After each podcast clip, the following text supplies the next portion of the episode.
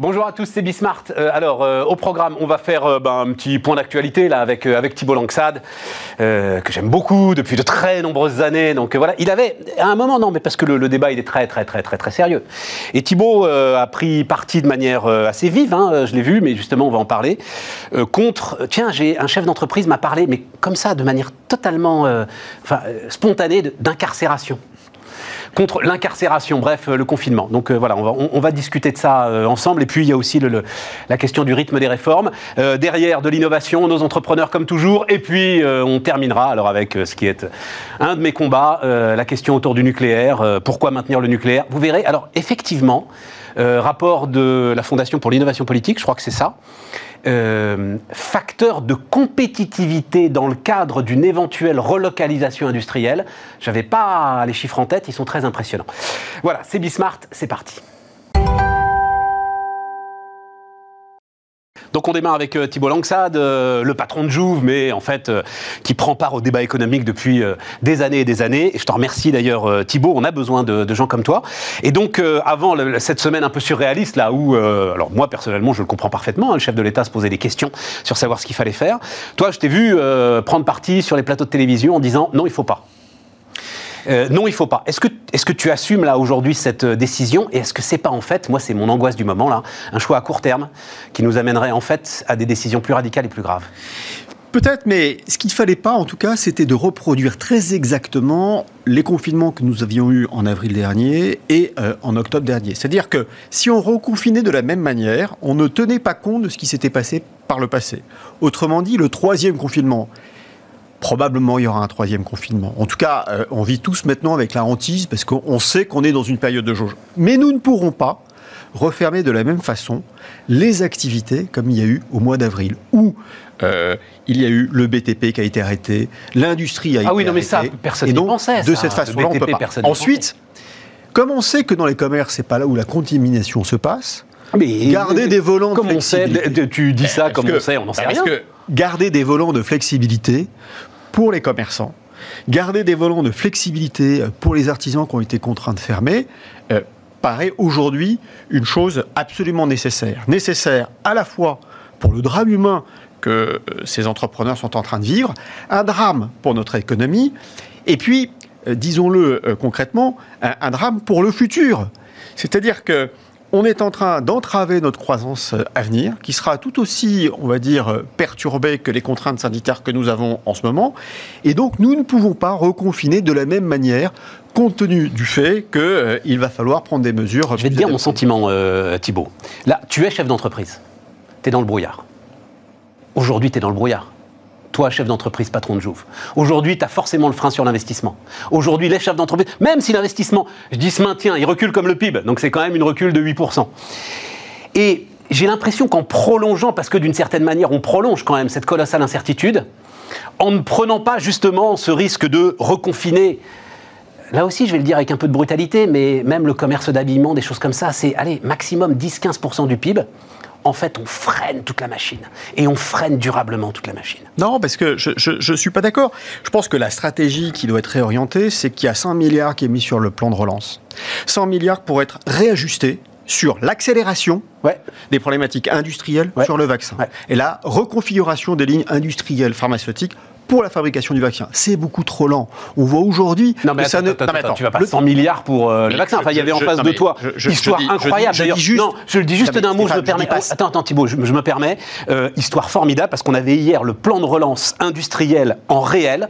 Euh, une boîte qui fait du traitement de surface pour les métaux, 5 millions d'euros de chiffre d'affaires, 800 000 euros de subvention pour automatiser complètement une, une ligne de traitement de surface. Voilà, on est dedans et ça, c'est en route. Ce, que, ce que je dis, c'est que dans le plan de relance, qui est estimé à 100 milliards. Aujourd'hui, la priorité du gouvernement est de se focaliser sur la fabrication des vaccins et probablement les labos pharmaceutiques. Les façonniers doivent être mis euh, en tension de façon beaucoup plus forte avec euh, des sommes d'argent plus importantes. Il y a toute la filière logistique euh, qui aujourd'hui est dans la capacité à la fois de distribuer les doses et de fonctionner, où il faut flécher une partie de ce plan de relance, mais en immédiateté et en urgence. Et le troisième volet, quel volet numérique. Aujourd'hui, tu vas sur Doctolib, tu peux prendre rendez-vous quand bien même tu n'as pas les critères d'âge, quand bien même tu n'as pas les critères pour pouvoir te faire vacciner. Donc c'est un bordel. Et donc, je regrette juste que pour contrer cette pandémie, on n'ait pas mobilisé la communauté entrepreneuriale de façon beaucoup plus forte. D'accord. On s'est assuré d'un plan en mode Amazon Walmart aux États-Unis. Et pourquoi pas? Aujourd'hui, le vaccin, il est étranger. On confie nos data à Microsoft. Et pourquoi pas euh, Amazon qui serait en capacité de distribuer peut-être mieux que ce que l'on fait. Donc, ce sur un très court terme, il faut flécher beaucoup plus d'argent sur euh, cette pandémie, sur les moyens de fabrication, logistique et numérique que nous le faisons aujourd'hui. Après, euh, sur le reconfinement, on ne peut pas reconfiner de la même manière qu'en avril ou qu'en octobre dernier. On ne peut pas entraver l'économie de façon aussi brutale. Je vais prendre l'exemple quand même, et tous les Français l'ont compris, la fermeture des stations de sport d'hiver. Franchement, on en rigole maintenant. D'abord, on regarde ce qui se passe dans d'autres pays. Sais pas, moi, si on en rigole, j'en sais rien. Bah, ce que je veux dire, c'est qu'on en rigole. Non, en tout cas, les professionnels de la montagne n'en rigolent pas. Mais la façon moi, dont pour, on a... pour en avoir profité pendant de très nombreuses années, je peux dire qu'il y a énormément, effectivement, d'échanges et de proximité et, de promiscuité, on va dire, euh, dans les sports d'hiver. Dans les sports d'hiver. C'est une grande fête. Oui, oui, euh, voilà quoi. D'accord, mais, mais, pas plus que euh, dans d'autres activités qu'on peut avoir pendant les vacances, à partir du moment où on respecte les protocoles, ce qui était prêt euh, à être mis en place par les fédérations concernées. Donc voilà, moi je dis juste, on ne peut pas, au simple titre de précaution, confiner aussi durement et ne pas tenir compte des enseignements que l'on a eus sur les deux derniers confinements. Et l'idée que forcément ces décisions, moi j'entends tout ça, hein, ça me passionne, donc euh, j'entends tout ça, je prends, je réfléchis, j'espère que vous réfléchissez aussi, mais l'idée justement de ne pas avoir osé prendre une décision radicale pendant trois semaines pour nettoyer, euh, peut-être pour deux, trois mois justement, hein, gagner ce qu'on avait gagné au printemps dernier, cette idée-là ne te, séduit pas parce qu'elle aurait été dévastatrice. Je veux faire attention à ne pas faire le toutologue et je ne suis pas médecin, je ne suis pas spécialiste. Non, non, nous on parle en, cycle économique. Ce que je dis juste, c'est qu'en entrepreneur rationnel, je veux qu'on mette les moyens de façon forte sur la fabrication, fort sur la partie logistique. Course au vaccin. Et, l'immunité collective, la meilleure, c'est la vaccination. Mm. En attendant euh, que les personnes âgées euh, soient euh, cantonnées chez eux, c'est une chose, mais il faut accélérer le processus de distribution. Il y a un autre sujet qui m'intéresse beaucoup, qui t'intéresse toi aussi, je le sais, Thibault, depuis nombreuses années. Moi, c'est l'affrontement jeune-vieux. Il a fallu attendre quand même Bernard Tapie ce week-end, dans l'état dans lequel il est, avec la sagesse qu'il saisit maintenant, pour dire mais bon Dieu, pourquoi est-ce qu'il n'y a pas une sorte d'auto-réflexe des plus fragiles pour s'auto-confiner et euh, laisser les plus jeunes vivre leur vie, parce qu'on sait qu'ils sont quand même assez peu en danger. J'ai l'impression que là, on va au bout en fait d'une série de choix depuis 10 ans, 15, 20, 30, 40 ans, qu'est-ce que je dis moi, 10 ans, qui favorisent en fait euh, la génération installée par rapport à la génération qui vient. Je pense sincèrement. Peut-être, en tout cas, ce que l'on peut voir, c'est le dégât qu'il va y avoir sur les jeunes générations en tout cas à court terme. Hein, confiner les euh, vieux, tu trouves que ce serait un scandale Mon père, il est confiné euh, depuis euh, mars dernier. il a qu'une seule chose, c'est qu'il attend son vaccin pour pouvoir sortir. Mais le faire de manière autoritaire, le faire de manière autoritaire. De facto, à partir du moment où il, il, prend soin de sa santé, il ne sort pas. Donc il attend, comme le Messie, on va dire son vaccin, et, avec ma mère. Mais aujourd'hui, ce, ce débat, il est extrêmement violent parce que ça nous ramène à quoi? Euh, et c'est ça le contraire, euh, le débat de, société, c'est qu'on va, on demande à des médecins, on demande à des médecins, c'est ça le vrai sujet, c'est de prioriser euh, leurs interventions à l'hôpital. Et si qu'il y a une forme de saturation, on rejette la responsabilité sur le médecin en disant c'est à vous de prioriser. Toute la gestion de la pandémie et la gestion hospitalière est faite sur les taux d'occupation des lits en réanimation. Et à partir de ce moment-là, à court terme, c'est de dire au médecin, bah, vous prenez la responsabilité euh, de gérer, on va dire, vos patients mais non, en fonction d'un C'est parce qu'on n'a pas pris les mesures pour organiser, parce que ça s'organise, le confinement des plus fragiles, pour qu'ils arrivent justement pas à l'hôpital. Mais aujourd'hui, qui gouverne? C'est pas le comité scientifique qui d'ailleurs. Euh, c'est la J'avais cru, comprendre que le comité scientifique était une institution créée par le président de la République pour l'aider dans ses conseils de défense. Aujourd'hui, euh, le conseil scientifique, il communique à tout va et d'ailleurs même, il anticipe euh, des orientations politiques. C'est pour ça qu'il va dans les médias pour les orienter. Donc on est en partie gouverné par des soignants qui aujourd'hui prennent des mesures compte tenu de la situation dans les hôpitaux. Et euh, euh, alors, euh, il suffit de voir les mesures économiques, il suffit de voir à Bercy la façon dont ils luttent pour essayer d'adapter les protocoles. Si ça déborde dans l'hôpital, pardon d'utiliser cette phrase, si ça déborde en aval, il faut s'occuper de ce qui se passe en amont. Oui, mais dans la gestion de l'immédiateté, Ouais, on en qui est est encore là, présent de, nos, de nos hommes politiques. À la fois, ce débat n'est pas prêt dans la société pour qu'il soit traité de façon aussi rapide. Et par conséquent, c'est aux responsabilités des médecins, c'est aux médecins de prendre leurs responsabilités sur la gestion de la pandémie. Dernier point, euh, Thibault, euh, mais on en reparlera ça euh, parce que c'est ça aussi l'autre sujet qui me passionne. C'est toi, tu penses alors le- le rythme des réformes, c'est-à-dire on va sortir de toute cette histoire-là. Et, euh, et on va avoir euh, une campagne présidentielle qui va démarrer assez vite et un candidat Macron, président de la République, qui a quand même lâché 100, 150 milliards euh, sur le pays, comme ça, sans que rien ne bouge sur le taux d'intérêt. Et toi, tu dis, bah, il va falloir qu'il recommence à faire des économies. Il va falloir aller gratter euh, 10-15 milliards sur les retraites, 10-15 milliards sur l'assurance chômage. Que- ça va être que- compliqué, Thibault. Non, mais ce que je dis, c'est que euh, aujourd'hui, on est dans l'immédiateté, on est dans l'urgence. Et les mesures que prend le gouvernement pour aider les entreprises, elles sont parfaites. Euh, on peut critiquer ici ou là de la lenteur, mais globalement, ils ont répondu. On verra par la suite si cet engagement massif de cash va peser durablement sur notre économie. En revanche, si le gouvernement ne continue pas à donner un cap sur les réformes, quitte à des réformes qui sont paramétriques ou systémiques, qui sont mis en œuvre plus tard, alors là, on court à grand danger. Autrement dit, par exemple, sur l'assurance chômage, eh il faut faire passer la réforme, la mettre en œuvre avec des clauses qui font que quand le taux de chômage est euh, redépassé à des seuils au-dessus de 8%, et auquel cas, on a une mesure d'attention. Thibault, Si Thibault, tu mets pas en Thibault. place- Non, non, non, parce que je- moi, moi j'aime les chiffres. Oui, mais- Une idée du déficit de l'UNEDIC, là, à la fin l'UNEDIC, 2021 Plus de l'UNEDIC 50 milliards. Mais non, Tu 65 vas- milliards. 65, 65 milliards, Tu vas aller mettre des gens dans la rue pour aller gagner 800 millions d'euros c'est par pas an tout de suite qu'il faut le faire. En revanche, il faut prendre les responsabilités pour dire si le taux de chômage est inférieur à X%, auquel cas la réforme qui est prévue se met en place. D'ailleurs, ceci dit, cette réforme, c'est une réforme qui est plutôt acceptée par les syndicats. Il y a ici ou là un peu de pénibilité, un peu de contestation sur les cadres, mais globalement, elle vient favoriser les plus précaires. Sur la réforme des retraites, on, on va continuer combien de temps? Et donc, il y a un moment où il y a une, réforme systémique qui doit être mise en place, une réforme paramétrique, et il faut qu'il l'affiche. Sinon, c'est. réforme paramétrique pour aller chercher 10 milliards sur 2-3 ans. Mais Quand tu viens d'en lâcher et- 150 et quand on sait, je- alors je- pour le je- coup les retraites, Oui, le mais- chômage, je vais pas aller te chercher là-dessus, mais, Mais- les retraites pour le coup là, tu sais que tu vas bloquer le pays. Ce que je veux dire, c'est qu'on est en train d'écrouler, on est en train d'écrouler euh, le régime de protection sociale en France. Et donc, au prétexte qu'on a mis des sommes absolument incroyables, dont le mécanisme doit permettre un rebond de l'économie. Si on a mis autant d'argent dans l'économie, c'est pour éviter une destruction massive de l'économie, éviter un chômage de masse. Par conséquent, il y a un retour sur investissement qui est escompté. Ah, bien sûr. Mais sur la réforme de la protection sociale, qui est finalement euh, le, rég- le régime le plus euh, protecteur au, au monde. hein. Il n'y a pas d'autre pays qui a un régime. Si nous ne le sauvons pas, nos retraites vont s'effondrer, notre sécurité sociale, euh, 35 milliards de déficit, l'assurance chômage va s'effondrer, et donc c'est ça qui est suicidaire. Et ne nous trompons pas, euh, que ce soit euh, le président Macron ou un autre euh, président qui est élu dans deux ans, euh, la probabilité qu'il y ait une augmentation de nos impôts est tout de même assez forte. Quoi qu'on en pa- mais, Mais comment mais, mais, mais, mais non, Thibault, mais non, mais non, c'est la jauge mondiale qui est remontée.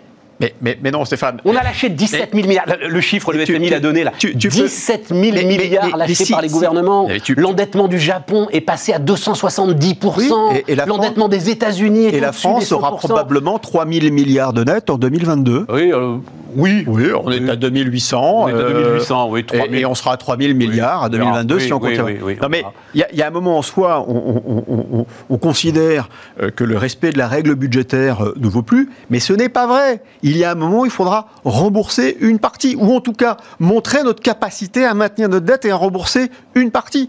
Et comme nous sommes en déficit budgétaire chronique, si nous ne faisons pas, alors ça peut paraître insignifiant, euh, 10 milliards par là, 15 milliards par là, mais in fine, on sera jugé là-dessus.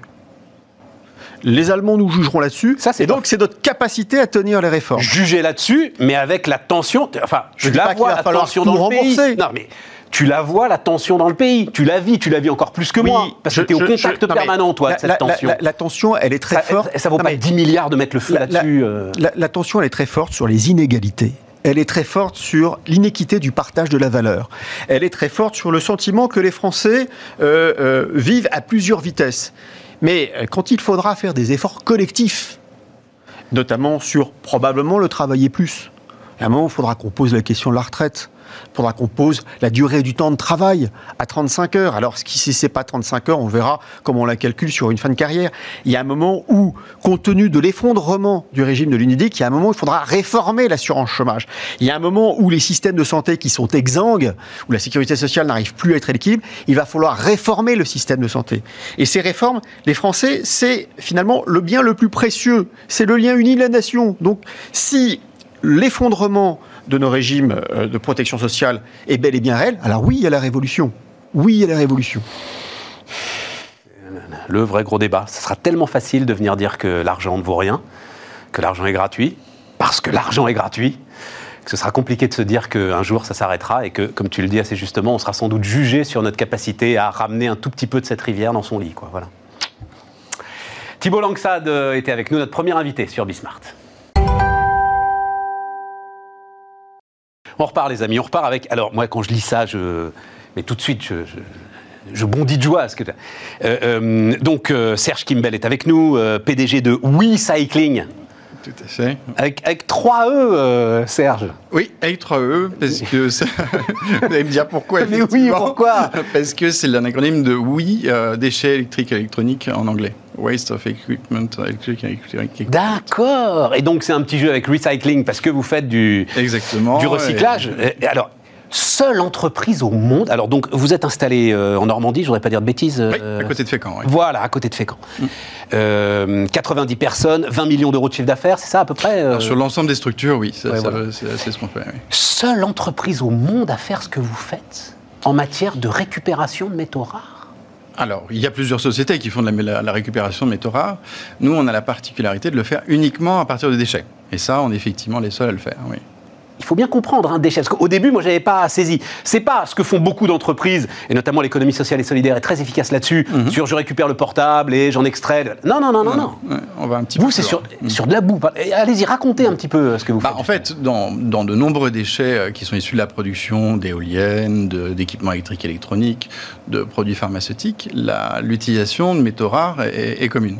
Donc, on va retrouver ces, ces métaux dans ces déchets. Et, euh, tout, le, tout le but était d'essayer de les extraire de les séparer les uns des autres, parce qu'un métal n'est jamais seul présent dans ces, dans, ces matières, et de les purifier jusqu'à avoir de la matière tout à fait noble, comme on peut la retrouver euh, sous, l'état, euh, sous son état naturel. Donc pour bien comprendre, processus de fabrication d'une usine qui euh, va fabriquer, je ne sais pas quoi, avec, avec des métaux rares, mhm. il y a en fait dans l'ensemble de ce qu'elle évacue, c'est ça? Elle, peut pas, On n'est pas comme avec, enfin c'est l'image des diamantaires d'Anvers, là où la moindre poussière en fait est récupérée et analysée. Non, c'est pas comme ça que ça se passe en fait dans l'industrie. C'est pas tout à fait comme ça que ça se passe dans l'industrie c'est souvent des matières qui se retrouvent diluées dans des flux euh, qui sont souvent, enfin qui étaient en tout cas euh, jusqu'à maintenant euh, détruites. donc c'était de la matière qui était totalement perdue, qu'on retrouvait peut-être dans les, dans les incinérateurs ou, ou dans les en centre d'enfouissement. Donc, Et vous en récupérez des tonnes? Alors, il y a des tonnes de déchets à l'entrée. Euh, maintenant, la matière qu'on va extraire et les métaux qu'on sort, c'est peut-être un dixième du volume, du, du volume entrant. Et, ça alors, euh, alors j'en sais rien. Donnez-moi une idée un peu de, enfin, de la masse de ce que bah, vous pouvez récupérer. si on prend un industriel de l'industrie pharmaceutique, il va fabriquer euh, des médicaments, il va utiliser des catalyseurs pour que la réaction se synthétise et que le, médicament se, forme. Ces catalyseurs-là, ben, euh, si on prend des gros industriels allemands avec lesquels on, travaille par exemple en ce moment, euh, il va générer une dizaine, une vingtaine de tonnes de catalyseurs de tout type qui vont contenir de l'argent, du ruthénium, du rhodium, tout un tas de, métaux qui, euh, qui pourront vous paraître un peu barbares. Mais, ah euh, j'adore, non, non, mais, euh, mais, qui ont une fonctionnalité essentielle dans la fabrication de ce médicament. Eh bien, eux achetaient en permanence de la matière pour avoir leur processus, de fabrication, leur processus de fabrication. Et maintenant, avec eux, on a réussi à créer une boucle quasi fermée qui permet de régénérer ce catalyseur. Dans l'évacuation de l'ensemble de leur processus de production, vous récupérez, vous Tout à fait. De quoi redémarrer le cycle. Exactement, avec toujours un appoint. Hein, oui, bah, forcément, parce qu'il faut qu'il reste un petit peu sur le médicament quand même. pas, forcément, parce qu'en fait, l'élément est un catalyseur. Donc il n'est pas dans la besoin de la réaction chimique en fait. Exactement. Donc on peut le régénérer. Il n'a pas besoin d'être dans le, dans le médicament. Alors après, dans certains autres équipements, comme dans l'industrie des, des, des, smartphones, comme vous l'évoquiez tout à l'heure, euh, là, naturellement, le, le, métal fin se retrouve dans l'équipement. Mais vous dites que vous arrivez en fait à avoir le prix et la pureté des métaux sortis des mines. Ah oui, tout à fait. Un métal qui sort d'une mine, de toute façon, n'est pas tout à fait pur il va passer par un process d'affinage. Et ça a coûté une fortune de le sortir. mais par contre, il a tout le coût euh, amont qui est, qui est extrêmement important. C'est un coût, et puis c'est un coût euh, financier, mais c'est aussi un coût environnemental. Ce qu'il faut voir euh, dans les, dans les, l'extraction minière, c'est un chiffre que j'ai trouvé récemment, mais l'extraction minière représente à peu près la même émission carbone que l'ensemble du trafic aérien. Alors le trafic aérien, on en parle beaucoup. 4%, oui. Eh bien, oui, mais parce que. Alors, mais c'est génial ce que vous dites. Mm. Enfin, j'imagine vous le dites pour ça, parce qu'on va vous répondre Ah, ben oui, mais l'extraction minière, on peut pas s'en passer. Eh bien, non. Eh bien, si, on peut s'en oui, passer. Bah, pardon. flou, flou, vous recommencez.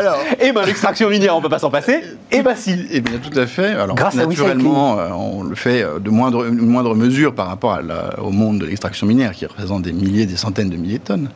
Mais, euh, mais on a une solution et on, espère, naturellement, à terme, bah, vous dites, alors, il y a énormément de choses qui me fascinent, moi, autour de, ce que vous faites, euh, mhm. Serge. Alors, vous dites d'abord, en fait, il y a des freins psychologiques qui freinent aujourd'hui euh, le recyclage pas tant le recyclage, plutôt l'utilisation du métal recyclé. L'utilisation du métal recyclé. Oui, tout à fait. Parce que euh, on va communément penser que le métal qui a été recyclé est peut-être moins conducteur, euh, moins malléable, alors que c'est pas du tout le cas. Il a exactement la même forme, même, la, même composition, enfin c'est les, mêmes atomes, donc il a les mêmes caractéristiques. Vous racontez les, orfèvres de Dubaï qui refusent de, ah bah, oui, c'est vrai de, de, façonner des bijoux avec de l'or recyclé. Ah bah, quand vous allez dans le monde de la haute joaillerie, euh, qu'on achète des bijoux dont j'ignore totalement. Ça pourrait être furieusement tendance. je suis entièrement d'accord avec vous.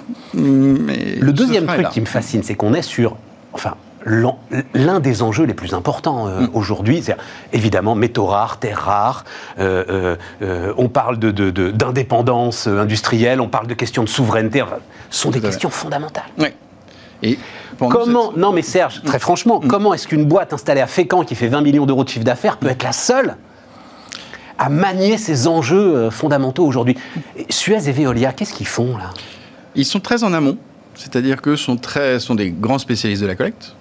Euh, donc ont euh, la maîtrise de la captation de ces différents volumes, font beaucoup d'étapes de pré-traitement, mais derrière ne vont pas travailler sur cette matière jusqu'à l'étape finale sont plutôt des recycleurs. Nous, on s'estime plutôt producteurs de matière, ce qui est un petit peu différent hein, à notre, sens. Après, ce sont des métiers qui sont tout à fait complémentaires. Hein. Euh, on a absolument besoin de gens qui vont euh, capter les différents déchets à droite et à gauche pour pouvoir nous les, nous les livrer. Enfin, euh, devant ces enjeux aujourd'hui, je ne comprends pas qu'un industriel enfin, investisse pas massivement euh, parce que tel que vous le décrivez, le retour, le retour sur investissement pourrait être considérable. On a un monde, dans le, monde du recyclage, il a énormément évolué ces 15, 15, dernières années, mais il faut voir que si on regarde uniquement 15 ans en arrière, moi je travaillais chez Suez dans le traitement d'eau. Et le monde du déchet était plutôt un monde de collecteurs de générateurs d'énergie par, la, par, par l'incinération ou de stockage par les centres d'enfouissement. Ce n'était pas un métier si technique que ça. Euh, ça le devient. Là, ça se transforme totalement. On le voit sur le plastique, on le voit sur, euh, on, le voit sur les effluents, on le voit sur tout un tas de matières. Mais la transformation des déchets dont on parle en une matière extrêmement de très haute pureté, c'est complexe. Nous, on a réussi à, jongler avec différents corps de métier, hein, puisqu'on a des thermiciens, on a des chimistes, euh, des électrothermiciens. Enfin, on arrive avec l'ensemble de ces, de ces connaissances à. Ben, alors, je ne dis pas qu'on a tout de suite réussi, hein, on s'est planté pas mal de fois. J'imagine. Mais, c'est extraordinaire derrière. Mais oui. Oui. Et puis ce qui est bien, c'est que le terrain de jeu est très sympa ah. parce que euh, vous avez. Ah, vous cochez toutes les cases. Bah, vous avez absolument toutes les cases qui font qu'on a envie de raconter cette entreprise. C'est sûr, mais nous, bon, on se focalise beaucoup sur le côté technique. On est, on est des passionnés, euh, on travaille vraiment sur ces métaux, et puis on, voit, on, découvre des métaux qu'on connaissait même pas à la base. Ce qui est dingue quand même, Serge, c'est que ah, vous découvrez des métaux que vous connaissiez pas? Enfin, moi, je connais la classification périodique. Vous avouez que je la connais par cœur, c'est faux. D'accord. Mais ah oui, c'est ça. vous- euh, tout à coup, vous arrivez à extraire Oui. des métaux que vous ne cherchez. D'accord. tiens, c'était une de mes questions. pas faut chercher à extraire le. Enfin, on extrait le, métro, le métal qu'on cherche, ou on peut euh, parfois, on, ah, comme les orpailleurs, on se retrouve à un moment. Ah, bah, des- des fois, on se retrouve avec des, des- des choses qu'on n'avait pas du tout prévues. D'accord. Hein, euh, si vous voyez les, les résultats de, de- process chimiques, des fois, on se retrouve effectivement avec des, des amalgames qui n'étaient pas du tout ceux qu'on imaginait. Mais alors, c'est là où il y a un moment où, bon Dieu, il y a un truc qui fonctionne pas et que, enfin, j'espère pour vous que ça va fonctionner. Mhm. Vous allez vous passer des contrats avec, je crois que c'est le Sénégal, enfin en Afrique, Oui, tout à fait. On pour sécuriser votre approvisionnement, justement en bout euh, industriel. Oui, en bout industriel, en déchets. En déchets, En déchets. Ouais, sur l'Afrique, c'est plutôt déchets, oui. oui. Et donc, ils vont arriver à Fécamp ou vous allez monter une, un Alors, site de on est en production train là-bas de monter un site de production là-bas. Ah bah oui, parce que les tonnes, euh, les tonnes Parce qu'effectivement, on ne va pas transporter euh, des, quantités pharaoniques pour récupérer quelques kilos. Euh, donc on fait un site de pré-traitement là-bas. C'est le, le premier de ce type d'ailleurs aussi euh, en Afrique de l'Ouest. Donc euh, oui, on, on- on mise euh, beaucoup d'espoir sur ce nouveau site. oui. Et parce qu'il n'y a pas. euh, ou alors c'est justement cette, cette espèce de méfiance où. Moi je le connais trop, hein, ça fait 15 ans que je regarde l'actualité économique en France. C'est. Mhm. Ouh là là, qu'est-ce qu'il nous raconte lui Combien il fait 20 millions d'euros de chiffre d'affaires? Non, c'est pas sérieux. euh, non, non, on va pas lui filer le contrat. Non, non, non, non. Non, non. euh, voilà. Il faut se battre contre ça. Voilà, Ouais, ouais, parce que enfin, j'imagine que vous en avez quand même des, même si on est en désindustrialisation, enfin il y a de quoi faire quand même sur le pays. On arrive petit à petit à convaincre de très grands industriels à partir dans cette direction-là. Mais c'est vrai qu'on va les, gens- les industriels se focalisent sur des sujets en fait euh, qui sont plutôt le recyclage. Et ils vont pas travailler sur une boucle intégralement fermée ou euh, semi-ouverte, parce que pour eux, ça reste un peu de la fiction. Est-ce que Serge, c'est pas aussi, pardon de poser cette question, mais voilà, je, je la pose. L'entrepreneur génial, c'est rarement celui qu'il faut pour développer la boîte Mm. à partir du moment où il atteint ce stade dans lequel vous êtes aujourd'hui. Mhm. Est-ce que c'est quelque chose dans votre réflexion? Naturellement, on peut se demander si on va réussir à accompagner la croissance euh, de, de son stade de, démarrage. Vous voyez le bon gros DG industriel qui Ouais. débarquerait là après euh, 20 ans chez, euh, j'en sais rien, Péchinet. Pas euh, tant euh, l'image de la boîte que je m'en fais. Je trouve qu'on peut aujourd'hui croître à son rythme, travailler sur différents projets. Les fonds, euh, on arrive aujourd'hui à l'élever à, à travers la dette. Le BPI est quand même un grand support. Euh, je ne vais pas en faire l'apologie, mais... Ah mais vous pouvez, on, mais- on le fait à peu près tous les jours ici. Je crois que-. Mais euh, voilà, eux, ils nous soutiennent et arrivent à, à faire, à, à faire en sorte que les banques nous, nous soutiennent également. Donc, non, j'ai envie de dire, on, on arrive à faire notre petit bonhomme de chemin tout seul. Ça reste très familial, hein, finalement. hein. C'est, Ça reste très familial, mais les enjeux de. Enfin, ce que vous rac- l'hist- tout, est, tout est beau dans cette histoire. L'histoire que vous racontez, les enjeux, euh, euh, tant en termes de euh, développement durable, qu'en termes de souveraineté, qu'en termes de sauvetage du climat. Enfin. Non. Nous, nous- nous, on- Et donc, dans ça. ma tête, et donc très franchement, je me dis, dans ma tête, je me dis, Serge, il est trop discret, euh, ou alors il tient absolument, parce que il y a beaucoup de patrons qui sont comme ça, et je le comprends, il tient absolument à garder le contrôle, comme vous dites, à avancer à son rythme, et donc peut-être il est en train de passer à côté d'opportunités qui feraient que euh, on serait sur une filière industrielle majeure. Voilà.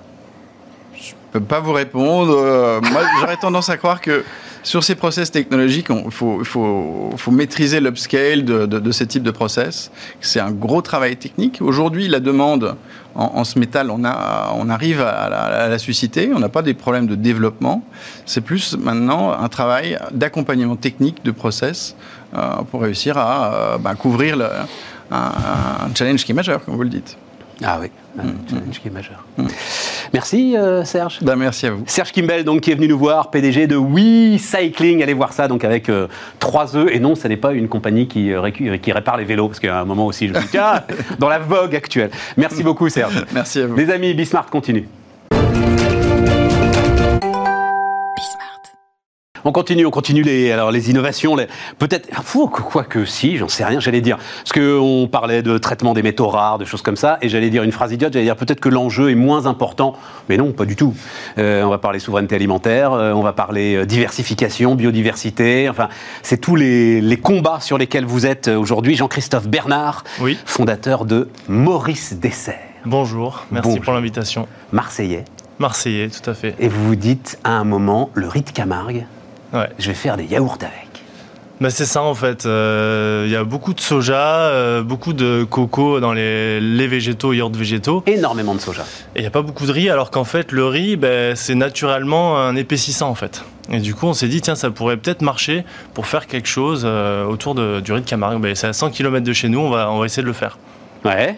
Et donc, c'est quoi euh, 2017 Voilà, en fait, on démarre en. Un atelier de 20... Je vais goûter en même temps quand même. Ouais. Hein. Euh, donc là, ça, c'est du fromage blanc? C'est un momage blanc, parce qu'on n'a pas le droit de l'appeler fromage blanc.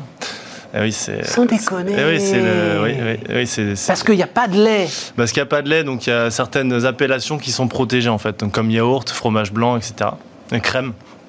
Et donc, euh, et là, donc c'est un fromage blanc végétal. C'est voilà. incroyable. Donc, euh, alors, je, on va en parler. Il voilà. y, y, a de la coco dedans. Je suis pas fan, donc euh, voilà. Mais, mais la texture, l'onctuosité, ouais, ouais, c'est incroyable. C'est assez dingue, ouais. En fait, euh, du coup, on part, on part du riz, en fait. C'est pareil. Nous, euh, à la base, on fait une crème de riz. Donc, on broie du riz, euh, on le transforme en lait de riz, ensuite, on le fermente. Et ça, c'est ce fromage blanc, mais on rajoute un petit peu de lait de coco. Et c'est vrai que c'est assez magique parce que ça donne une texture plus onctueuse, mais tout en restant très peu gras parce qu'on en met un tout petit peu. Voilà, nous, on. Il va falloir le remplacer, hein. En fait, euh, bah, euh, si ils sont, à Lyon, j'allais dire pas très très loin. Tu parles le parisien. Euh, le patron de la marque Bjorg, qu'on connaît tous, hein, Ouais. qui est venu m'expliquer ça. Alors d'abord, effectivement, tu as raison, euh, il faut absolument diversifier euh, les sources de protéines végétales, hein, Ouais, c'est ça le sujet. ça, ouais. Et il me dit, attention, la- le, le lait de coco va être euh, ce qu'a été l'huile de palme. Bah, c'est vrai que c'est le risque parce que c'est bah, les mêmes endroits hein, où c'est où c'est cultivé et ça a les mêmes propriétés en fait puisque l'huile de palme va épaissir le Nutella et, et épais grâce à l'huile de palme qui reste une huile qui est à température ambiante et, et dure en fait. Voilà, c'est ça. L'huile de coco, c'est exactement la même chose. Si vous achetez de l'huile de coco en magasin, elle est, elle est dure, c'est comme du beurre. Après, vous le fondez à, à 37 degrés. Donc là, il va falloir faire attention. Il va pas falloir, va, pas falloir déforester. Il va falloir avoir des sources équitables. Donc nous, tout de suite, et- on, et on tu peux faire le même fromage blanc, enfin le momage là, euh, sans euh, huile de coco ou ça reste indispensable aujourd'hui dans la. Aujourd'hui, c'est indispensable si Ouais. on veut pas mettre d'additifs. Ouais, voilà. voilà, c'est ça. Nous, on part, nous, on veut pas mettre d'additifs, donc on pourrait mettre des additifs et avoir quelque chose de texturé. Nous, on a décidé de partir sans addi- nous 100% naturel, et donc c'est vrai que c'est la, la crème de coco, le, le lait de coco qui nous permet ça. Qu'est-ce qui alors euh, Je sais pas, je- j'en sais rien. Tu avais des amis qui euh, plantaient du riz en Camargue et qui n'arrivaient pas à écouler leur stock. Avait- Enfin, qu'est-ce qui fait qu'à un moment on Non, se dit il faut s'occuper du riz en Camargue? Non, pas du tout. C'est juste que moi, j'étais euh, blasé du soja en fait. Il y avait beaucoup de soja depuis des 30 ans à peu près. Et euh, bon, moi j'ai 37 ans, donc c'est pas depuis 30 ans que j'en consomme, mais, euh, mais c'est vrai que c'était toujours la même chose. nourri au lait de soja. ouais, hein, non, mais, non, mais c'était toujours la même chose, euh, un goût assez, euh, assez fort, et on se rendait compte qu'en fait ça devenait euh, clivant en fait. Enfin, au bout d'un moment, je, je pense qu'il y a un plafond de verre. Et tu pas sentais cette quoi. lame de fond du végétal euh, Ouais, qui moi, arrivait moi j'ai travaillé chez Danone pendant 7 ans, donc euh, à l'époque c'était pas du tout, euh, ils n'avaient pas encore acheté la- une grosse entreprise sur le végétal, mais c'est vrai que je sentais que ça venait et, et il fallait diversifier. Et si on voulait amener des nouveaux consommateurs, il fallait faire des choses plus gourmandes, quoi. Et on s'est dit, riz Camargue, c'est plutôt neutre en goût, puisqu'on a du lait, c'est un, dessert, donc c'est doux, c'est neutre. Ouais, donc ça va sûrement marcher en, en- en yaourt. Ouais, c'est magnifique. Absolument Ouais, magnifique. Donc, et maintenant, alors parce qu'au départ, donc 2017, atelier de 25 mètres euh, carrés, et maintenant c'est 100 tonnes par an que. Voilà, c'est ça. En fait, on a commencé tout petit. On, on savait pas. On a vraiment testé le marché. On a vraiment fait lean startup, quoi. Voir. euh, 100 tonnes. 100 tonnes, ouais. Bon, après, c'est rien pour Danone. Comment pour, ça, euh, c'est rien, mais et y a- enfin, parce que le- la Camargue, c'est pas. Ouais. Là, c'est pas le Vietnam non plus. C'est-à-dire que. à un moment, le riz, il y a, y a de quoi faire. Oui, Oui, largement. Il y, a de quoi, y a de quoi de faire. bon, il n'y a pas de quoi faire euh, 100 000 tonnes, mais euh, il y a de quoi faire. euh, des milliers de tonnes, puisqu'il y, a- il y a quand même 10 000 tonnes de, de riz bio en Camargue. ouais. Et tu vas faire quoi Tu vas faire à un moment, je pensais, il va y avoir le momage euh, et tu vas avoir des riz particuliers, c'est-à-dire tu vas aller Non, non. Nous, nous, l'idée, c'est la vraiment- Camargue. Tu vois, quand tu disais tout à l'heure euh, notre euh, euh, notre impact environnemental, nous l'idée c'est de valoriser euh, euh, bah, les ressources locales. Donc on a commencé avec le riz, donc Moraes, donc euh, riz en, anglais bien sûr, et du coup bah, riz de Camargue, c'est à côté de chez nous.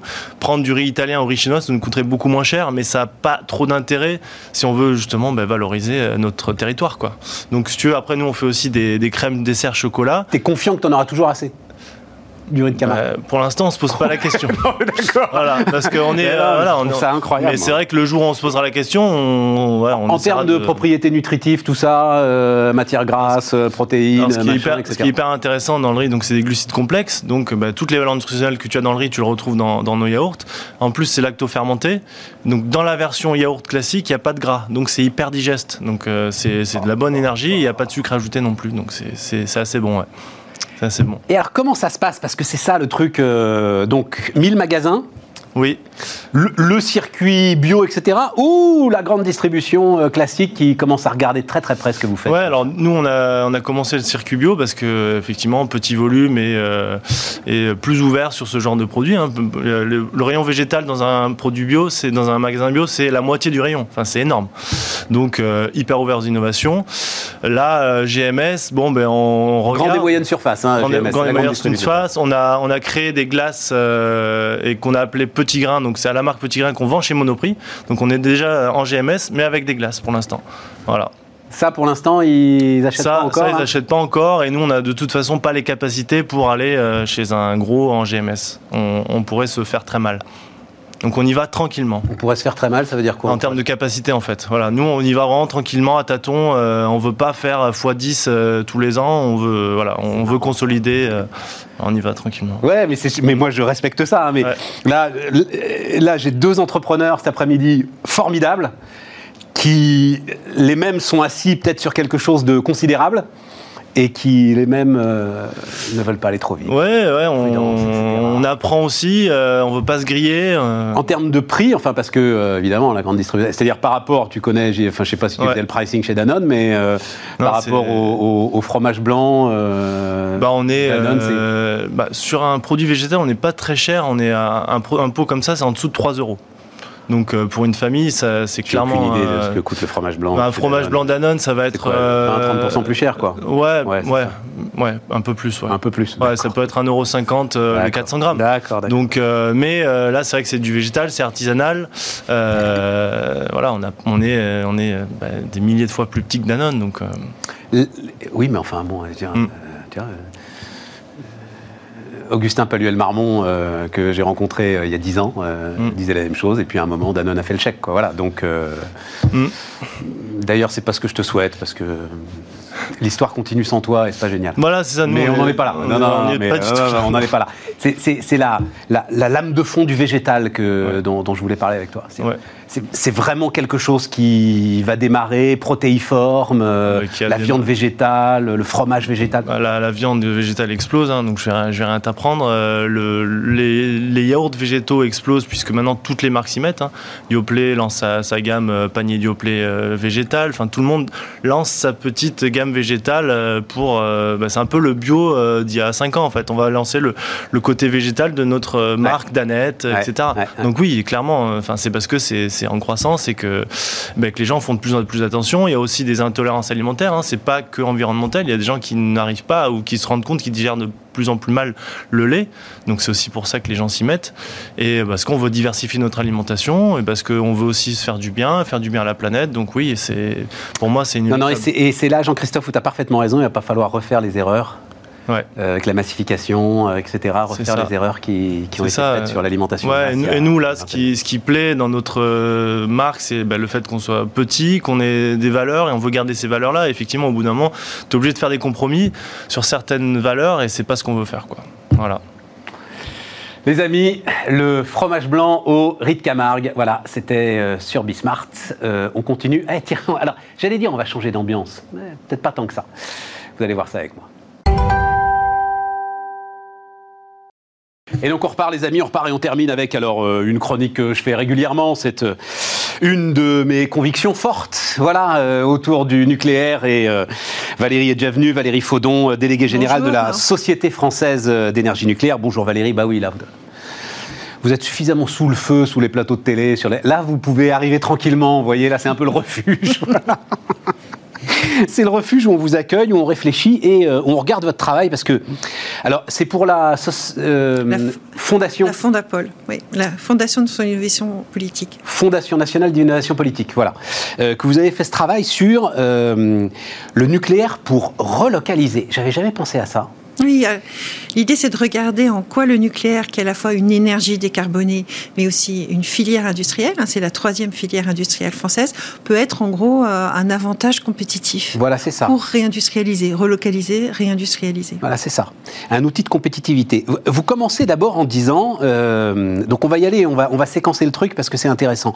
Vous commencez en disant, nous devons nous préparer à de futurs chocs énergétiques Oui, absolument. Alors, c'est vrai qu'on a décarboné notre électricité. Hein. C'est étonnant. Il faut savoir que dans les années 70, quand le choc pétrolier est arrivé, 70% euh, de notre électricité en France était produit avec euh, du fuel, euh, du gaz.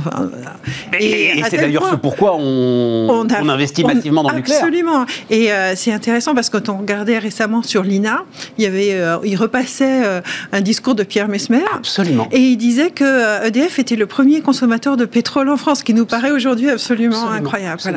Et euh, il faut savoir aussi, quand on parle de choc, hein, parce qu'on dit toujours les scénarios, euh, qu'est-ce qui va se passer? Les scénarios, c'est d'abord un travail d'humanité, parce que le premier choc pétrolier, on ne l'avait pas prévu. Et en l'espace de six mois, le prix du pétrole a été multiplié par quatre. On a du mal à se représenter ça aujourd'hui, parce qu'en effet, si on a décarboné notre électricité grâce en grande partie au nucléaire, on a toujours on utilise toujours énormément de pétrole dans les transports. Hein. La, mobilité, les voitures, euh, les transports, euh, c'est d'abord euh, du pétrole. Et on utilise aussi énormément de fuel encore et de gaz dans le chauffage. vous allez d'ailleurs parce que j'aime les chiffres, mais là je ne veux pas dire de bêtises. Donc donc c'est quoi? C'est 75% de notre électricité aujourd'hui d'origine nucléaire? 70% d'électricité d'origine nucléaire. Mais sur l'énergie, le mix énergétique total? Absolument, c'est environ 70% de fossiles. Pour vous donner une idée, on importe plus de 40 milliards d'euros par an de pétrole et de gaz. Euh, donc on est très dépendant. Vous voyez ce que ça pourrait représenter, euh, des mouvements importants de prix euh, sur le marché des matières premières. Or, l'industrie du pétrole aujourd'hui, elle a fait deux, face à deux crises récentes. La première au milieu des années 2010 avec l'arrivée du gaz de schiste aux États-Unis, qui a surpris tout le monde, hein, le fracking. Et puis là, en ce moment, c'est-à-dire que les investissements en exploration sont très bas. Donc on pourrait tout à fait imaginer de nouveau des chocs énergétiques. Récemment, on a entendu cette semaine au Parlement européen des discussions sur le fameux projet Nord Stream 2. Hein. Donc c'est un gros pipeline qui va doubler euh, l'arrivée du gaz russe en Europe. Hein. Euh, et on remettait en question encore ce projet euh, en disant oui, avec ce qui se passe en Russie, politiquement. Valérie, Valérie, Valérie, il y a plus important que ça. C'est-à-dire, c'est l'administration américaine. Oui. Qui, enfin, l'administration Trump, globalement, ça reste pas encore aussi clair que ce qui s'est passé pour Huawei, mais globalement, les entreprises européennes qui collaborent à la construction de Nord Stream 2 et donc à l'exportation du gaz russe risquent des sanctions de la part des États-Unis. Il semble bien que Biden soit tout à fait prêt à poursuivre ces menaces qui sont encore pour l'instant des menaces voilées, mais on en reparlera d'ailleurs, hein, parce que le sujet m'intéresse énormément. Donc ça veut dire que notre sujet de souveraineté, il est aujourd'hui encore plein et entier. Les choses ne sont absolument pas réglées là-dessus. Et les Allemands sont pieds et poings liés avec le gaz russe. Absolument. Ça, c'est clair. Parce que quand on dit qu'ils vont sortir du nucléaire pour passer au gaz, euh, euh, pour passer au, renouvelable, non, ils vont, ils vont construire des centrales à gaz. Ils vont devoir, parce qu'ils doivent avoir une partie euh, de leur parc de production d'électricité qui est pilotable, hein, c'est-à-dire qui produit à la demande. Tout à fait. aujourd'hui, on voit la Belgique qui a décidé de sortir du nucléaire en 2025. C'est 50% de leur électricité. Je ne sais pas si vous voyez ce que ça représente. Donc, ils ont un programme de construction de centrales à gaz. Et 70% du gaz euh, européen euh, est importé. Et vous avez la Norvège qui est encore là. Oui, donc mais là ça va très mais bien. c'est que 30%. Vous avez l'Algérie, vous pouvez vous dire voilà. aussi que vous êtes dans un environnement Et derrière, c'est la Russie. Voilà. derrière, Donc on est fragile au niveau de la sécurité d'approvisionnement euh, énergétique et je suis pas sûre qu'on ait vraiment une vision stratégique. En tout cas, le nucléaire est un outil de souveraineté. Voilà, reste. Alors on dit souvent oui, mais on importe l'uranium. Il faut voir que c'est 5% du coût de production, l'uranium. Pour vous donner une idée, on disait 40 milliards d'euros d'importation de pétrole et de gaz. C'est entre 500 millions et 1 milliard d'euros d'importation d'uranium. C'est des contrats longs. Il y en a partout dans le monde. Le la première réserve mondiale, c'est l'Australie. Il y a le Canada. Ouais, Il y a des pays qui Non, non, sont mais- euh, au non, mais- CDE. voilà, parce, que, parce que là aussi, Uramine, et euh, on va pas parler de ça, hein, mais euh, euh, ça fausse complètement la perception que peuvent avoir les gens de ce qu'est l'approvisionnement en uranium. Absolument. Ce sont les deux régimes les plus démocratiques et les plus stables du monde, l'Australie et le Canada, qui sont les premiers fournisseurs d'uranium. Oui, Tout à il y a. Kazakhstan aussi. Moins démocratique et moins stable.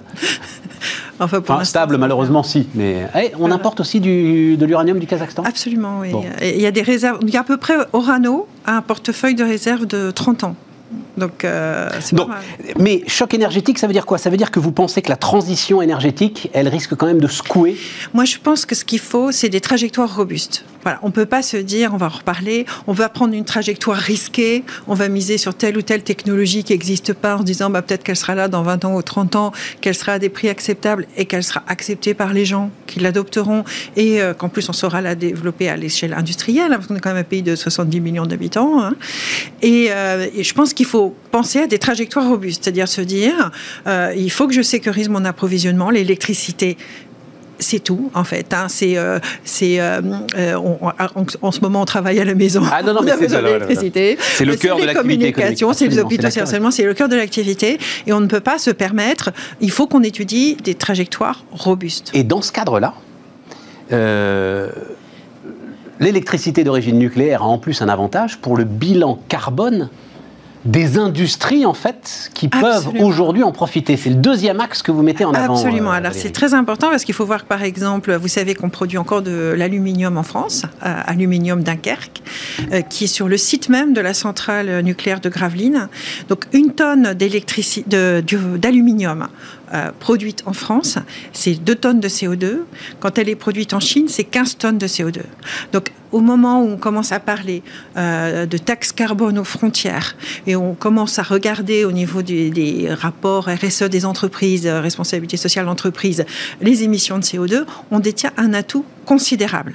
Alors, non pas uniquement pour notre industrie, hein, donc il y a une étude qui vient d'être faite par Deloitte euh, pour euh, l'association des grands consommateurs d'électricité, euh, qui regarde si on regagnait des parts de marché dans un certain nombre d'industries, combien on baisserait nos émissions de CO2. Donc on peut, on peut voir qu'à la fois on peut réindustrialiser et limiter notre empreinte carbone. Qu'est-ce que c'est l'empreinte carbone? C'est à la fois les émissions qu'on fait en France, mais c'est aussi les émissions qui correspondent euh, à ce qu'on importe. Donc, quand on délocalise, comme nous, on a de l'électricité très décarbonée, quand on délocalise, non seulement on perd des, euh, évidemment euh, Des on- emplois, de des la structure emplois, etc., industrielle, etc. Mais en plus, on augmente les émissions de ce qu'on consomme. Voilà. Tout à fait. Mais Donc, je ils ont pense- regardé mais- l'industrie chimique, l'industrie, ils ont regardé plein d'industries en disant et si on regagnait des parts de marché, ben, à la fois on crée des emplois en France et on diminue notre empreinte carbone. Puis je pensais, les, les grands industriels mondiaux qui euh, bah, euh, vont aller chercher euh, partout dans leur processus de production des manières d'optimiser, enfin de réduire leur empreinte carbone, forcément, à un moment, ils vont se tourner aussi Absolument. vers Mais c'est déjà les le cas. atouts que peuvent apporter des pays qui... Mais c'est déjà le cas, massivement exemple, vous avez le chinois Envision, qui est un gros fabricant de batteries, de voitures, qui a annoncé qu'il choisissait la France parce qu'on avait de l'électricité bas carbone. Donc ça commence à, à se faire. Il faut voir que, par exemple, euh, je parlais avec un opérateur de data center euh, l'autre jour, Ouais. ben, ses clients, ils lui demandent, euh, c'est quoi le bilan carbone, votre bilan carbone de votre data center? Ouais. Alors aujourd'hui, ils commencent à regarder, ils disent, bah oui, je vais acheter des certificats renouvelables pour faire 100% renouvelable. Mais vous avez Google, qui est quand même un, un poids lourd mondial, qui a dit, non, maintenant, je veux décarboner 24 heures sur 24. Ça veut dire que j'ai besoin d'une alimentation électrique 24 heures sur 24 décarbonée. Et ça, il y a très peu de sources d'électricité qui peuvent le faire. Il y a l'hydro et il y a le nucléaire. Sans compenser, vous dire Google dit ça, c'est-à-dire sans euh, Absolument, compensation absolument. C'est-à-dire qu'ils veulent plus se reposer. Ils ont, ils ont fixé un objectif 2030, c'est-à-dire qu'ils veulent plus euh, juste acheter euh, des certificats renouvelables. Ils veulent que toutes leurs opérations soient décarbonées 24 heures sur 24. Donc si c'est pas un pays nucléaire ou un gros pays hydro, ça veut dire qu'il faut des moyens de stockage ou des moyens de gestion de la demande locaux. Donc ça accroît le et, coût. Et ça aussi, Valérie, j'ai l'impression parce que beaucoup de j'ai l'impression que ça va être une lame de fond, c'est-à-dire euh, donc les, la, compensation, vous savez tout ce que c'est, c'est-à-dire euh, ok je pollue, euh, je vais aller faire pousser de la forêt sous les tropiques pour, pour compenser justement ma pollution, mais visiblement en fait de plus en plus d'entreprises se rendent compte que ça pose un problème euh, et donc veulent effectivement euh, une sorte de pureté, on va dire comme ça, dans la, gestion de leur bilan carbone. Alors, cette question des hébergements, il faut voir que c'est un marché à 26% de oui, Pas seulement les hébergements, je pense que enfin, il y a énormément de. Oui, dire, de La première qui m'en a parlé, c'est Isabelle Cocher, à l'époque où elle était présidente mmh. d'Engie. Elle disait la compensation à un moment va poser un problème. Donc là, on a des industries, on disait, bon, il y, y, a un débat sur l'histoire de la relocalisation et industrialisation qui est est-ce qu'on rapatrie des anciennes industries qui sont parties ou est-ce qu'on essaye d'identifier les industries de demain et on investit sur ces industries de demain ce, sujet des data centers et de l'hébergement, c'est un marché qui a 26% de croissance euh, par an. On a euh, des grands acteurs français, donc il y a vraiment une opportunité pour nous de développer ce business-là. On sait que la consommation va augmenter parce qu'il y a l'intelligence artificielle qui arrive, euh, qui sont, il y, a, tout un tas de technologies qui consomment, qui vont faire qu'il va y avoir des consommations d'électricité, même si on sera plus efficace. Donc ce sont des marchés sur lesquels on peut avoir un vrai atout. L'hydrogène, Attendez, attendez, parce que je veux insister sur ce point, vous, vous le décrivez très très bien. C'est-à-dire, l'industrie 4.0, c'est une industrie électrique. Absolument. L'industrie robotisée, c'est une industrie électrique. Absolument. Euh, l'ensemble des mécaniques, euh, blockchain, etc., c'est... Euh, L'Internet des objets. Voilà, tout ça, c'est d'électricité. Et, absolument, absolument. Et la nécessité d'une électricité très stable. Absolument, ça, hein, avec aussi... Bah, quand on a... Aujourd'hui, on a 500 sites industriels qui sont reliés en France directement sur le réseau à haute tension. Et ces sites, ils ont besoin d'une alimentation continue. Quand je dis qu'une alimentation continue, ça nous paraît évident, mais cet été en Californie, il y a eu des blackouts. Euh, et donc maintenant, vous avez des sociétés en Californie, là, ils viennent d'annoncer qu'ils vont vendre, des, équiper certains sites de moteurs diesel. Donc ça, c'est quand même une sacrée régression. Hein. Euh, et, euh, et donc il y a ça. Et puis aussi, il y a une question de qualité de fréquence. Vous avez des machines qui ont besoin d'une très grande qualité de fréquence. Et euh, donc, on doit assurer la stabilité des 50 Hz euh, avec des critères de qualité euh, extrêmement importants pour ces processus industriels-là. Et ça, l'énergie nucléaire le Absolument, oui, parce qu'on a des machines tournantes, donc on, a un système, euh, on, donne un service automatique au réseau électrique de stabilité de la fréquence. Oui, absolument. C'est les fameuses, euh, on appelle ça les machines tournantes. Voilà. Fameuse, fameuse. Euh, C'est les turbines. voilà. exactement. Voilà. Donc il y a ce, ce marché-là. Un autre marché que je trouve vraiment très intéressant, parce qu'on n'arrête pas d'en parler en ce moment, c'est le marché de l'hydrogène.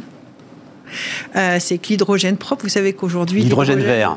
L'hydrogène, euh, c'est produit après euh, avec de, de l'énergie fossile. Donc évidemment, pour produire de l'hydrogène par hydrolyse, il faut énormément énormément d'électricité. Et là encore, 24 heures sur 24, parce qu'il faut faire tourner les électrolyseurs 24 heures sur 24. L'ensemble de ceux qui aujourd'hui investissent. Alors, il se trouve qu'on a fait une émission formidable, allez la voir d'ailleurs, avec la directrice de la stratégie d'Engie pour elle, euh, l'électrolyse faite par le nucléaire, c'est pas de l'hydrogène vert. Ah ben. C'est-à-dire qu'elles vont laisser de côté. Ah non, mais je. Non, mais ça, c'est pour elle. Mais en fait, la, vraie bah, question. Pour elle, mais j'ai l'impression pour beaucoup de monde. la vraie question de l'hydrogène, c'est qu'il soit bas carbone. Si on veut que ça soit un vecteur de décarbonation, et ça c'est quand même l'objectif numéro un, c'est la neutralité carbone 2050. Donc la vraie, le vrai critère, c'est euh, l'émission de CO2 liée à la production de cet hydrogène. Hein. C'est ce qu'on appelle l'analyse du cycle de vie. Et le, ça, le nucléaire, émet peu de CO2. L'hydrolyse avec de l'électricité euh, bas carbone, nucléaire, renouvelable, ça émet peu de CO2. Donc, ça, mais eux, ils sont dans l'idée euh, forêt d'éoliennes euh, qui électrolyse massivement quand il y a beaucoup de vent. Et on le sait, c'est un des sujets, hein, des, des, énergies renouvelables. Non, ben, parfois, elles peuvent saturer le réseau, le réseau. Donc, justement, quand elles saturent le réseau, à ce moment-là, elles font de l'électrolyse, elles font de l'hydrogène, qu'on peut à ce moment-là stocker. En tout cas, c'est ça le schéma. Oui, mais ça, ça ne peut pas fonctionner. Parce que, pourquoi? C'est parce qu'en fait, aujourd'hui, quand vous achetez un, un des gros enjeux, c'est que l'hydrogène vert, aujourd'hui, il est plus cher que l'hydrogène euh, produit par vapeur et fromage. Tout à fait. Donc, euh, pour que ça soit moins cher, il faut faire fonctionner euh, les électrolyseurs sur un maximum d'heures. Donc, il faut bien de l'électricité 24 heures sur 24. Vous prêchez un convaincu. Voilà. Et alors, le point qui est vraiment important, c'est que c'est surtout un atout français puisqu'on est les seuls en Europe, avec les Suisses, les Suédois et les Norvégiens, à avoir une grille qui alimente 24 heures sur 24 en décarboné. On est à moins de 50 grammes maintenant de CO2 par kilowattheure, alors que les Allemands sont à 350-400 grammes. Donc c'est un avantage compétitif de la France. Et quand vous regardez les fameux plans 2050 des Allemands, ils importent de l'hydrogène d'hors d'Europe fabriqué avec du solaire. C'est déjà prévu dans, leur, euh, dans leur schéma. Voilà, donc c'est une perte de souveraineté, plus c'est transporté comment? Bah, par les gazoducs les mêmes. c'est transporté comment c'est simple. Euh, non, c'est pas les mêmes gazoducs qui transforment ah, du CH4 et transforment euh, de l'hydrogène. C'est une perte de valeur quand même de mélanger du, CH4 avec de l'hydrogène. D'accord. Enfin, je sais pas. Engie, ils avaient l'air de me dire que on a tout ça leur posait pas trop de problème. Tout un, tout un travail pour extraire de l'hydrogène de la molécule de CH4 par vaporéformage. C'est pas pour les remélanger après. donc, euh, donc aujourd'hui, tout le plan allemand, enfin une grande partie du plan allemand, allemand, c'est des imports. Donc plutôt que d'importer de l'autre bout du monde, on peut tout à fait produire de l'hydrogène en Europe avec des grilles décarbonées comme la grille française. Bon, eh ben, écoutez, euh, il y a beaucoup de bons arguments euh, là-dessus pour toujours le même enjeu, c'est-à-dire euh, convaincre la puissance publique de lancer, de, lancer le renouvellement du parc nucléaire. Ces fameux, euh, c'est quoi Ces trois paires euh, Ces trois paires, de, paires, Absolument, il faut absolument, puisque nos centrales atteindront euh, les 60 ans à la fin des années 30. Les années 30, c'est demain en termes d'infrastructure énergétique, il faut absolument commencer à renouveler le parc nucléaire. Il faut un programme industriel parce qu'on sait que si on construit pas de manière continue, eh bien, euh, on, perd le savoir-faire. On perd le savoir-faire. donc, il faut un véritable programme industriel cadencé, donc de trois parts, pour amorcer le renouvellement du parc nucléaire. Absolument. J'ai vu qu'ils étaient en Pologne, là. Euh, oui, absolument. Avec euh, Jean-Bernard Lévy, Franck Riester, le gouvernement qui ferme Fessenheim, mais il va quand même en Pologne pour essayer de dire que c'est absolument génial. Non, ça m'a fait sourire parce que c'est le paradoxe ultime de cette histoire. On vous l'a raconté. Enfin, Valérie, je parle sous votre contrôle. Fessenheim, au bord du Rhin, à partir du moment où elle est fermée, bah, la compensation, elle se fait forcément avec de l'énergie allemande. Énergie allemande qui tourne en partie avec du charbon polonais. Donc euh, voilà, la, la boucle est bouclée quand même, je dans ce voyage en Pologne de nos autorités politiques. Un mot sur le rapport euh, AIE-RTE, il nous reste à peine deux minutes. Oui, donc c'est un rapport qui, dit, euh, qui étudie la si c'est techniquement possible de faire du 100% renouvelable. Faisabilité du 100% renouvelable je, en France. Je résume un peu le, le monde du, du, chef économiste de, de l'AIE. Il dit c'est possible euh, physiquement, mais ça pose ça, met, ça crée des vrais problèmes de sécurité euh, d'approvisionnement électrique. et en effet, il y a quatre conditions qui sont quatre conditions difficiles. Alors, elles sont difficiles parce qu'il faut des investissements en R&D. Il y a des technologies qui n'existent pas. Vous savez que l'AIE dit que pour, pour atteindre la neutralité carbone, il y a 80% des technologies qui n'existent pas. Donc, gros risque. Aujourd'hui, Gros risque. Et puis ça peut être des technologies de laboratoire, mais qui n'ont jamais été déployées à grande échelle. C'est un peu comme si euh, euh, vous aviez un nouveau vaccin qui est développé en laboratoire, mais il n'a pas encore fait les tests, mais que vous arrêtez de vacciner avec le vaccin qui marche et que vous avez. Vous voyez ce que je veux dire? C'est un peu ça. Oh, vous avez trouvé l'image là, hein, l'image, l'image qui colle bien. Euh, voilà. Bah, et il faut qu'en plus les quatre soient réunis simultanément. C'est que technique, c'est-à-dire qu'il n'y a aucun aspect économique qui n'a encore été étudié. Hein, ça sera le cas pour cet été. Il n'y a pas du tout non plus de question du comportement des, des Français quand même un point relativement important. Qu'est-ce qu'ils sont prêts à accepter au niveau de l'évolution de leur mode de vie? Aujourd'hui, quand on leur pose la question dans les études d'opinion, comment vous voyez euh, l'électricité, ils, tablent sur une augmentation de la consommation d'électricité parce qu'ils savent que les nouvelles technologies se développent. Ce qui n'est pas sûr, ça, hein, parce que l'efficacité énergétique se développe aussi. Le scénario d'RTE, c'est une toute petite progression, en fait. Euh, ah, bah pour, non, le scénario gouvernemental, qui est la fameuse stratégie nationale bas carbone, c'est une augmentation de 30% à 2050. Justement, oui, mais ça veut dire 1% par an, quoi, c'est ça à peu près Oui, c'est euh, électrification des usages, production d'hydrogène avec de l'électricité. Bon, oui, mais vous avez raison, c'est vrai, je... 1% par an, au bout de 30 ans, ça fait 30%. Eh oui, eh oui, merci euh, Valérie. Merci à vous. Valérie Faudon, donc avec nous, déléguée générale de la Société française d'énergie nucléaire. Les amis, on se retrouve demain sur Bismarck.